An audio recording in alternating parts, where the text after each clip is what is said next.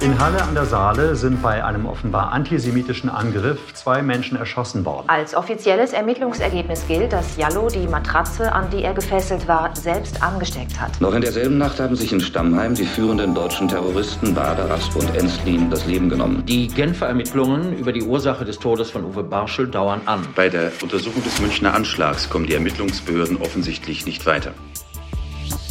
BRD Noir das Attentat auf dem Oktoberfest 1980. 1. Die Wiederholung. 24 Uhr die Nachrichten des Bayerischen Rundfunks mit Marlene Reichert. München. Die vor gut fünf Jahren neu aufgenommenen Ermittlungen zum Oktoberfestattentat von 1980 sind eingestellt worden. Das hat ein Sprecher der Bundesanwaltschaft am Abend mitgeteilt und damit Medienberichte bestätigt. Der Generalbundesanwalt bewertet den Anschlag demnach als rechten Terrorakt und nicht mehr als die Tat eines Studenten mit Liebeskummer und Prüfungsstress. Hintermänner haben die Behörden nicht gefunden. Die Ermittler sind sich sicher, dass der Attentäter Gundolf Köhler den Ausgang der Bundestagswahl 1980 beeinflussen wollte. Es ist irgendwie absurd. Wenn man Nachrichten schaut oder liest und sich anschließend darüber in den sozialen Netzwerken verliert, meine Bubble besteht großteils ja auch nur aus News. Wenn man also die Welt nur durch die Nachrichten begreifen möchte, dann hat man bald das Gefühl, sich in einer Zeitschleife zu befinden.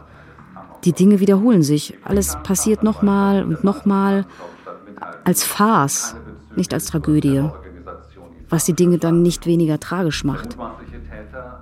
Es ist deshalb so absurd, weil man ja doch hofft, dass die Dinge veränderlich sind. Aber dann passiert schon wieder etwas, das man schon etliche Male so oder so ähnlich erlebt hat und plötzlich begreift man, dass das im Hier und Jetzt einfach so bis in die fernste Zukunft weitergehen wird und nur die Hoffnung zur Vergangenheit wird. Als man sich naiv gedacht hat, die Welt hat was gelernt und wir können diesen neuerlichen Aussetzer als historisch abhaken, das geschieht jetzt nie wieder, ja, und dann vibriert das Smartphone in der Hosentasche und eine Push-up-Nachricht berichtet von einem Amoklauf in Halle an der Saale. Ein Attentat, ein Mord, ein Anschlag geschieht. Es gibt Indizien für einen politischen, einen rechtsextremen Hintergrund und die Frage wird gestellt, ist die Tat als ein politisches Attentat oder als Amoklauf eines verwirrten Einzeltäters einzustufen? Ja, ganz genau. Am 19. Februar 2020 wieder das gleiche Schema. In Hanau erschießt ein Attentäter neun Menschen, seine Mutter und sich selbst. Diese Tat wird als rassistisch motiviert eingestuft. Ja, einen offiziellen Abschlussbericht gibt es bis jetzt aber noch nicht. Das Motiv, also die Frage nach dem Motiv für die Tat aus der Perspektive der Behörden, ist ja nur ein Aspekt. Mhm. Und selbst dann ist die Frage, so wie nach München, was für Konsequenzen folgen aus welchen Schlüssen? Ich sitze mit Roman zusammen in unserem Redaktionsbüro. Wir recherchieren für eine Doku-Fiction-Reihe oder True Crime. Das Thema der ersten Staffel ist das Attentat auf dem Oktoberfest 1980. Momentan stockt unsere Arbeit. Aber nicht, weil wir nicht wissen, was wir darüber berichten sollen, sondern weil es zu viel zu berichten gibt, jetzt, da die Ermittlungen zum zweiten Mal abgeschlossen worden sind. Das Problem ist, dass alles miteinander verwoben ist. Mm, das stimmt. Wieder und wieder kauen wir die gleiche Frage durch. Wie berichtet man über einen Fall? Ich meine, über ein Ereignis, das so aufgeladen ist, über das so viel spekuliert wurde wie über München 1980. Und während Roman sich damit beschäftigt, in dem verworrenen Knäuel einen Anfang zu finden, schlage ich ein Büchlein auf, das zwischen den Bergen von Notizen gerade wieder nach oben gespült worden ist. Ich meine, das Ereignis selbst als historischer Moment ist ja nur ein Teil. Mhm. Weil das Journalistische, die Berichterstattung, die ja selbst immer mit den Ermittlungen zusammengeht, das kommt ja noch dazu. Das hat alles später ja zur Wiederaufnahme des Falls geführt. Also die Berichterstattung ist ein wesentlicher Teil der Geschichte. Mhm. Und sogar die Berichterstatter selber wurden zum Teil der Geschichte. Mhm. Äh, was liest denn du da? Ich habe hier ein Buch mit äh, Zeitungsartikeln und Berichten, die kurz nach dem Anschlag in München veröffentlicht worden sind. Aha. Der Spiegel hat 1980 geschrieben, dass die Frankfurter Allgemeine schon zehn Jahre vorher, also in den 70er Jahren, geschrieben habe, dass rechtsextremistische Taten tendenziell alle dem gleichen Interpretationsschema unterlägen. Interessant, lies doch mal vor. Ähm, erstens, die Täter werden für kaum zurechnungsfähig erklärt. Zweitens, man betont die Einzeltat, wobei drittens die rechtsextreme Irrläuferei, wenn möglich, mit der heimlichen Identität mit den Linken geziehen wird. Geziehen wird? Also den Linken in die Schuhe geschoben wird. Aber das heißt, diese Umdeutung vom Mehrfachtäter zum Einzeltäter gab es schon 1980. Und genau das meine ich. Alles ist verwoben. Wo fangen wir da an zu erzählen? Ja, das Oktoberfest-Attentat reiht sich da traurigerweise auch einfach nur ein. Fragwürdige Ermittlungsmethoden. Parallelen zu den Ermittlungen des NSU und auch zu Hanau. Zum Attentat in München 2016? Richtig. Zunächst die Negierung des rechtsextremistischen Motivs. Dann die Unklarheit über die Verstrickungen der Geheimdienste. Die Negierung eines möglichen Netzwerkes und vor allem eine Art Unwillen des Staates überhaupt aufdecken zu wollen. An die Anschläge der RAF können sich die meisten erinnern, aber der Anschlag in München, der wurde irgendwie vergessen oder sollte vergessen werden. Wie auch immer. Aber du, jetzt kann man doch größere Bögen sichtbar machen mhm. und andere Zusammenhänge. Also wie beginnt man eine Erzählung, die keinen Anfang und eigentlich auch kein Ende hat? Da sich die Geschichte ja immer wiederholt, wie du sagst, sollte das ja eigentlich egal sein. Haha. Lass uns zuerst nochmal durch all unsere Dokumente gehen, die neu ordnen. Alle Interviews, die Dokufetzen von früher, von heute und so weiter. Vielleicht finden wir ja eine Art Struktur. Mhm. Dann wäre doch jetzt die Frage, was sind die frühesten Dokumente vom Anschlag auf das Oktoberfest? Wir haben auf jeden Fall die Aufnahme einer Reporterin, die die ersten Eindrücke kurz nach der Explosion festgehalten hat. Okay, spiel mal ab. Ich kann Ihnen von mir aus sagen, dass ich nur einen Blitz gesehen habe und ich bin dann nach vorne geflogen und dann war ich vier Sekunden benommen und habe dann nachher hier dieses Unheil gesehen. Der ganze Eingang hier, der Boden blutüberströmt, Schuhe liegen herum, Kopftücher, Trachtentücher. Es ist schrecklich. Haben Sie das Unglück mitbekommen? Ja, aus direkter Nähe. Was ist passiert? Ich nehme an, dass eine Bombe war, anders kann ich mir das nicht vorstellen. Also es war eine dermaßen Explosion. Sie sehen ja, was hier an Toten und Verletzten rumliegt da. Wir waren praktisch na, fünf Meter daneben. Also ich weiß auch nicht mehr, was ich sagen soll. Tote und Schwerverletzte hier, wohin man schaut. Entsetzlich. Alle verfügbaren Notärzte und Einsatzwagen sind hier zur Stelle. Und weiß genau, man, wie viele Tote? Das kann man augenblicklich noch nicht sagen, aber es sieht sehr böse aus. Das ist ein Dokument der Folgen dieser Tat. Aber was machen wir damit? Ich habe das Gefühl, ich bräuchte für den Anfang ein bisschen klareres Bild vom Ablauf. Um das Ganze zu vervollständigen. Ja, ja finde ich gut. Lass uns doch mal bei der Tagesschau vom Folgetag reinhören. Äh, Moment. Hier, hier ist sie.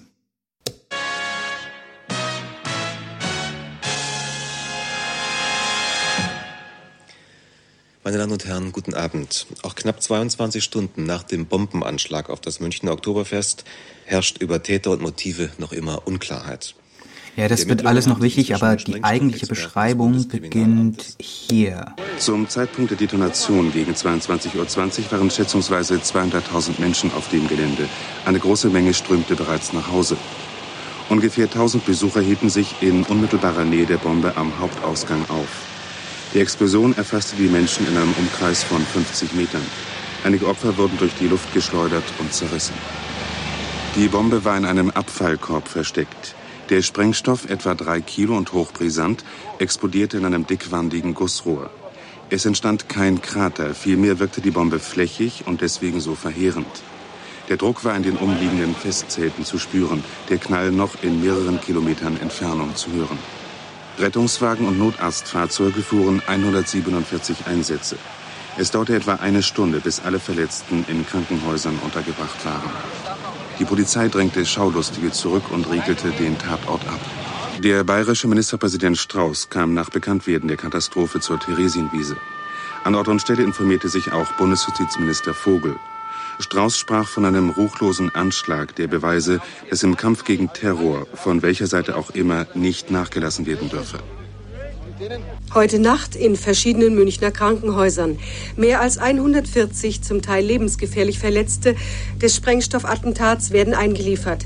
Der Anschlag hat inzwischen zwölf Todesopfer gefordert. Inzwischen sind elf der Toten nach Angaben des Landeskriminalamtes identifiziert. Es handelt sich um einen Briten, einen Schweizer und fünf Deutsche, darunter zwei Mädchen im Alter von acht und zehn Jahren und ein sechsjähriger Junge. Ein Mann konnte bisher noch nicht identifiziert werden. Die Todesopfer waren Gabriele Deutsch, Robert Gemeinwieser, Axel Hirsch, Markus Hölzel, Paul Lux, Franz Schiele, Ignaz Platzer, Ilona Platzer, Angela Schüttrigkeit, Errol Ree Hodges, Ernst Westner und Beate Werner. Der Attentäter Gundolf Köhler kam ebenfalls ums Leben. Wenige Stunden nach dem entsetzlichen Anschlag ging das größte Volksfest Europas weiter. 600.000 Menschen wurden zum Wochenende erwartet. An der Explosionsstelle haben Münchner Bürger Blumen niedergelegt. Ihre Handzettel mahnen, hier starben gestern Menschen. Nach einem Beschluss der Stadt München soll das Oktoberfest wie geplant bis zum 5. Oktober weiterlaufen, allerdings unter verstärktem Polizeischutz. Nur am kommenden Dienstag, dem Tag der Trauerfeier, soll es für 24 Stunden unterbrochen werden.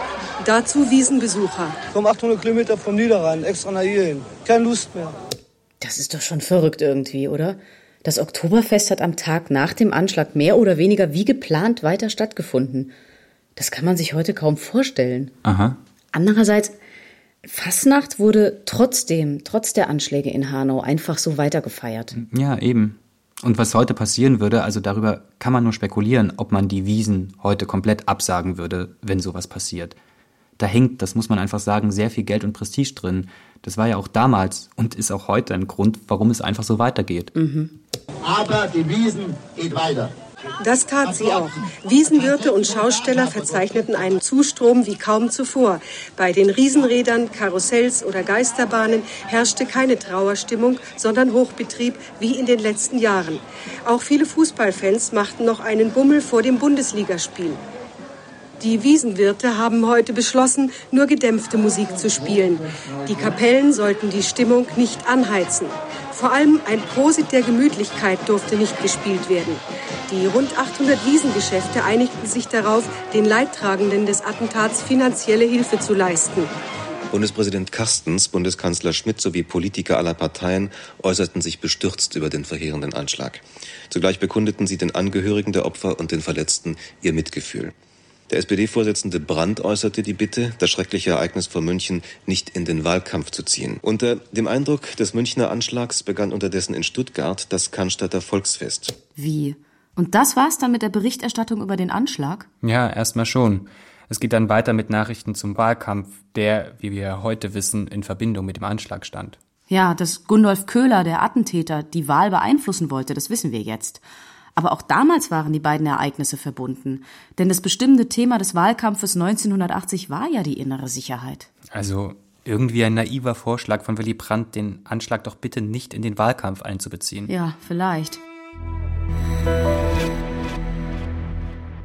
Um den Anschlag, also den ganzen Komplex zu begreifen, muss man auch die innenpolitischen Verhältnisse klären, ein Bild von der Zeit bekommen. Ja, auf jeden Fall.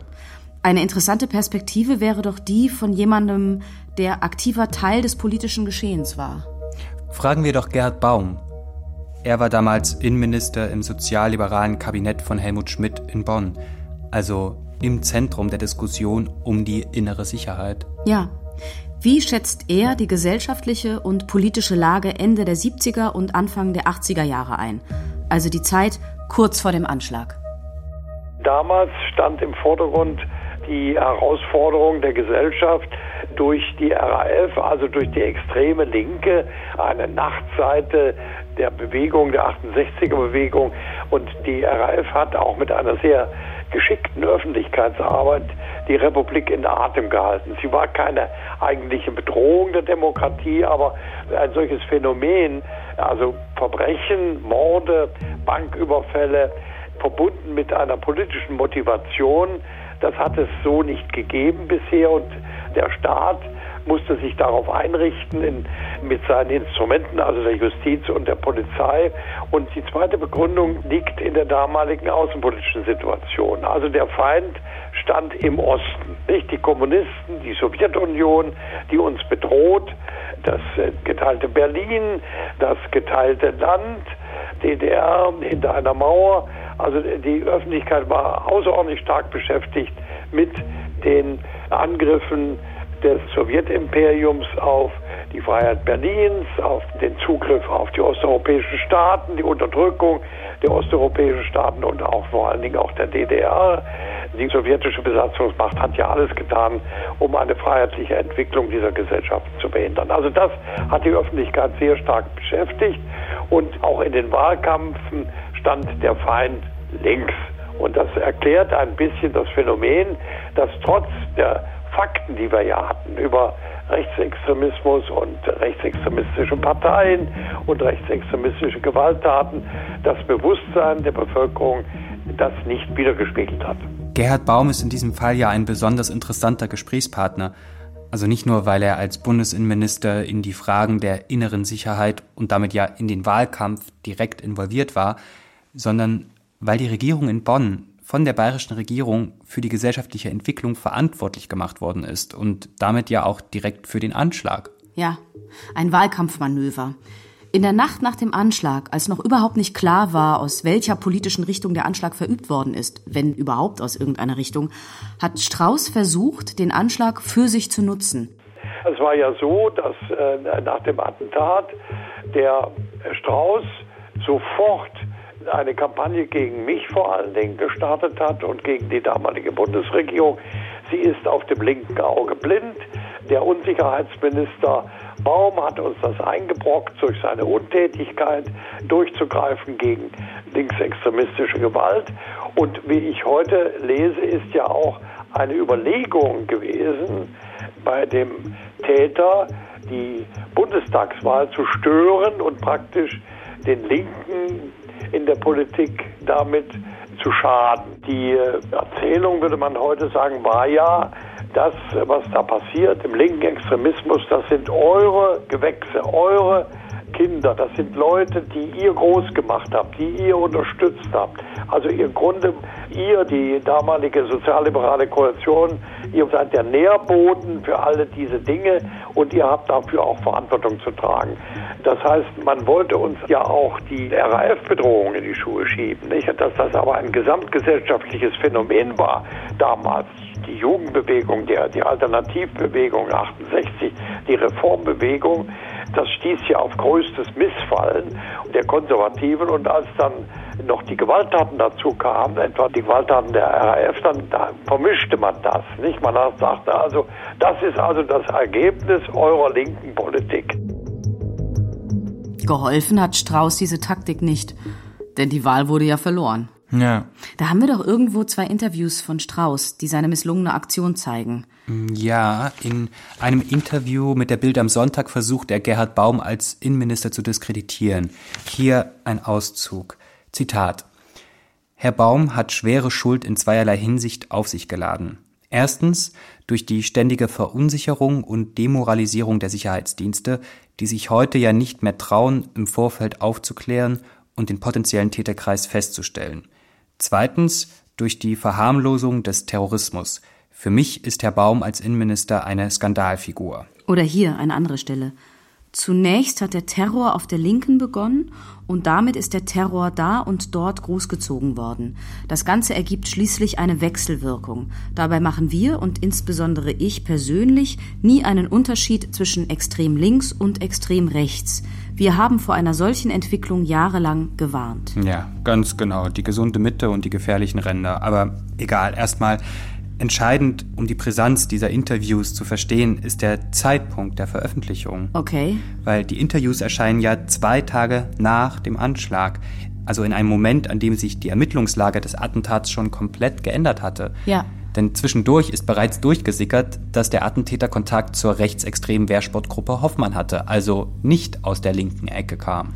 Als das Interview erscheint, hat sich Strauß damit dann selbst diskreditiert. Ja. Der Versuch von Strauß, sich hier als Sicherheitsgarant zu inszenieren, wurde an diesem Punkt ja fast lächerlich, weil es Gerhard Baum war, der die Wehrsportgruppe Hoffmann einige Monate zuvor verboten hatte, während Strauß die Gruppe, die hauptsächlich in Bayern aktiv war, ungestört agieren ließ. Ein doppelter Skandal irgendwie. Mitten im Herzen der CSU ein rechtsextremistischer Terroranschlag eines Attentäters, der mit einer Gruppe in Kontakt stand, die Strauß bagatellisiert hat. Und das Ganze kurz vor der Wahl. Ich finde ja, ein sehr interessantes Dokument ist dieses hier. Der Generalbundesanwalt Rebmann hält am 28. September die erste Pressekonferenz. Unsere Ermittlungen sind in vollem Gange und noch keineswegs abgeschlossen. Wir gehen davon aus, dass die Bombe zu früh gezündet worden ist. Anhaltspunkte dafür dass Köhler Selbstmord begehen wollte oder begangen hat, liegen nicht vor. Wir nehmen nicht an, beim gegenwärtigen Stand der Ermittlungen, dass Köhler als Alleintäter gehandelt hat. Es bestehen vielmehr gewisse Anhaltspunkte dafür, dass für das Attentat eine Gruppierung verantwortlich ist, der Köhler als Mitglied angehörte. Die Ermittlungen haben gegeben, dass Köhler Mitglied der Wehrsportgruppe Hoffmann war. Also aus heutiger Sicht sind mehrere Punkte an dieser Pressekonferenz merkwürdig. Der erste ist offensichtlich. Rebmann sagt an dieser Stelle einige Dinge über die Tat, die einige Wochen später wieder zurückgenommen werden, die sich aber dann, wie wir wissen, 40 Jahre später, also heute, als richtig erwiesen haben. Also konkret kein Selbstmord, sondern ein rechtsextremistisches Motiv. Mhm. Aber das wirklich Verwunderliche, das fällt beim einfachen Hören gar nicht so richtig auf. Nämlich die Frage, die man sich stellen muss, ist, warum gibt der Generalbundesanwalt während der laufenden Ermittlungen überhaupt den Namen des Attentäters und seine Verbindung zur Wehrsportgruppe Hoffmann preis? Ja, das stimmt. Es ist ein zentraler Punkt des ganzen Komplexes, weil es hat Auswirkungen bis zu den heutigen Ermittlungen.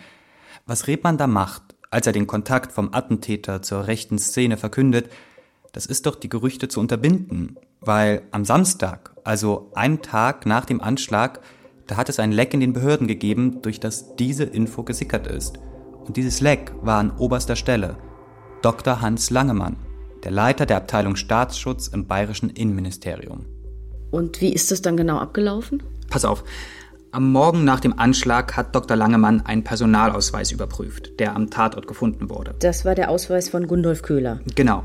Und in einer Art Datenbank hat er dann gesucht und der Name hat einen Treffer ergeben. Einen Eintrag von baden-württembergischen Behörden, der gesagt hat, Gundolf Köhler war Mitglied in der ehemaligen, denn zu dem Zeitpunkt war sie ja schon verboten, Wehrsportgruppe Hoffmann. Und dann hat er, nachdem er diese Spur entdeckt hat, trotz der laufenden Ermittlungen und der Nachrichtensperre, die Rebmann verhängt hat, Trotzdem hat Langemann den Journalisten der Bild und der Quick die Informationen zugespielt. Ja, und das hatte zur Folge, dass noch vor den ersten Polizisten in Donaueschingen, dem Heimatort von Gundolf Köhler, die Presse auftaucht und da alles aufscheucht. Und natürlich etwaigen Komplizen und Komplizinnen Zeit gibt, um Beweise verschwinden zu lassen und sowas. Ja, und das Ganze wird noch absurder, wenn man sich den Hintergrund von Dr. Langemann anschaut. Wieso? Ja, weil seine Doktorarbeit hat den Titel Das Attentat, eine kriminalwissenschaftliche Studie zum politischen Kapitalverbrechen. Wow, der richtige Mann an der richtigen Stelle. ja, hier, ein Auszug, lies mal vor. Ja, es gibt A, den echten Einzeltäter, der seine Tat überwiegend aus eigenem Entschluss zur Durchführung bringt. Das heißt, er bildet sich die ihn zur Tat anspornende Meinung im Wesentlichen selbst und nimmt nur tatfördernde Impulse Außenstehender, indirekter ideeller Hintermänner in die selbstgeschaffene und fortentwickelte Tatsphäre. B. Den vorgeschobenen Einzeltäter. Unechter Einzeltäter, der zwar auch allein die Tat ausführt, dessen Ausrichtung und Entschlussbildung aber völlig oder doch überwiegend aus der ihn bestimmenden Macht oder Gruppe herrührt. Er ist demnach entweder echter Befehlsausführer oder vorgeschobener, entschlussbegünstigter Spannungsauslöser. Die Grenzen zwischen diesen beiden Arten sind recht unscharf und im konkreten Fall nicht immer mit Sicherheit festzustellen. C. Neben diesen Einzeltätern stehen die echten Mehrtäter, die nur aus der engen Gruppe heraus, niemals jedoch allein ihre Tat zur Durchführung bringen. Ja, für all diese unterschiedlichen Tätermodelle gibt und gab es plausible Beweise, die auch 1982 den Schluss für ein politisches Motiv gerechtfertigt hätten. Ja. Am Ende der Ermittlungen stellen die Behörden das Unwahrscheinlichste von allen fest. Es war ein Selbstmord und kein politischer Anschlag. Und die Polizei sagt, die Ermittlungen sind korrekt und gut verlaufen. Ach, hm. Ich glaube, ich habe einen Titel für die Serie. Und? BRD Noir. Als ein Attentäter in Halle 2019 daran scheitert, in die Synagoge einzudringen, erschießt er zwei Menschen, die ihm zufällig auf der Straße begegnen. Jana L. und Kevin S. Die Opfer des Attentats in Hanau im Februar 2020 sind Ferhat U., Mercedes K., Sedat G., Gökhan G., Hamza K., Kaloyan V., Willi P., Said H., Fatih S., und Gabriele R. BRD Noir Oktoberfest-Attentat 1980 von Arne Köhler.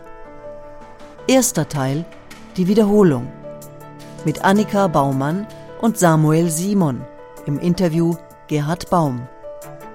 Dramaturgie Leonhard Koppelmann. Ton und Technik Ursula Potyra, Josuel Tegarten, Mike Weißzack und André Buscharep. Eine Produktion des Hessischen Rundfunks 2020. Redaktion Leonhard Koppelmann